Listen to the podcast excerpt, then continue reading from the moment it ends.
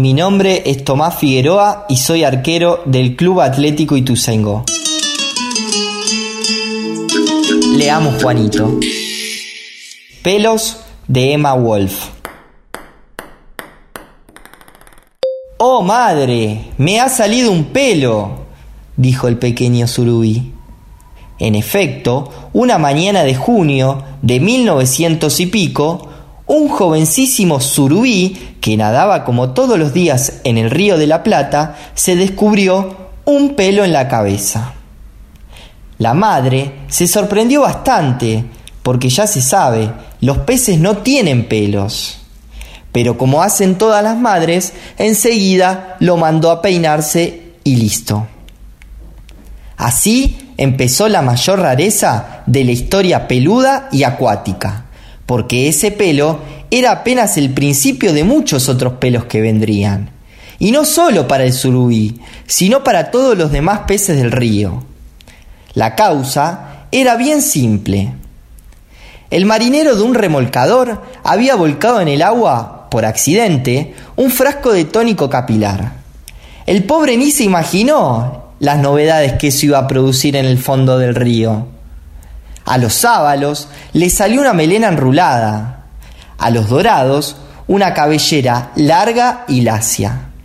Los patíes y los pejerreyes empezaron a peinarse con flequillo. Al principio se sentían raros con la nueva facha, pero después todo el mundo estaba encantado con sus pelos.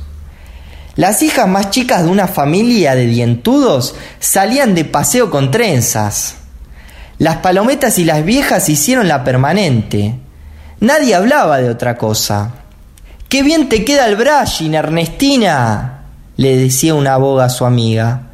Yo hoy tengo el pelo horrible con tanta humedad. Y también, papá, quedé ciego. No, nene, es el pelo que no te deja ver, protestaba el pacuñata. ¿A este chico lo dejan entrar así a la escuela? En cada esquina había una peluquería, y en cada peluquería los peces se ondulaban, se alisaban, se cortaban, se estiraban, se teñían, se afeitaban, todo mientras leían revistas. Entre los juncos crecieron grandes fábricas de peines, peinetas y gorras de baño, de champúes y fijadores, de vinchas, hebillas y secadores de pelo. Pero nada dura en esta vida, y un día todo terminó como había empezado. Una señora que volvía del Delta en una lancha colectivo dejó caer en el agua un frasco de crema para depilarse. Destapado el frasco, y así fue como los hermosos pelos empezaron a desprenderse de las cabezas.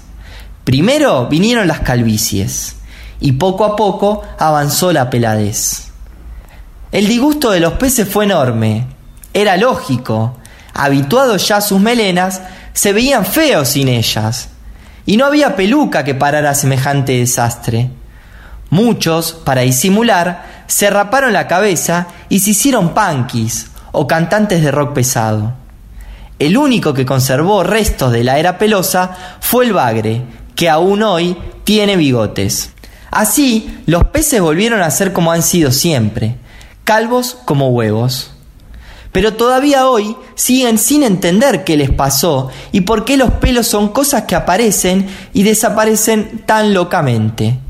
Por eso, para evitarles problemas, es mejor no tirar cosas raras al río.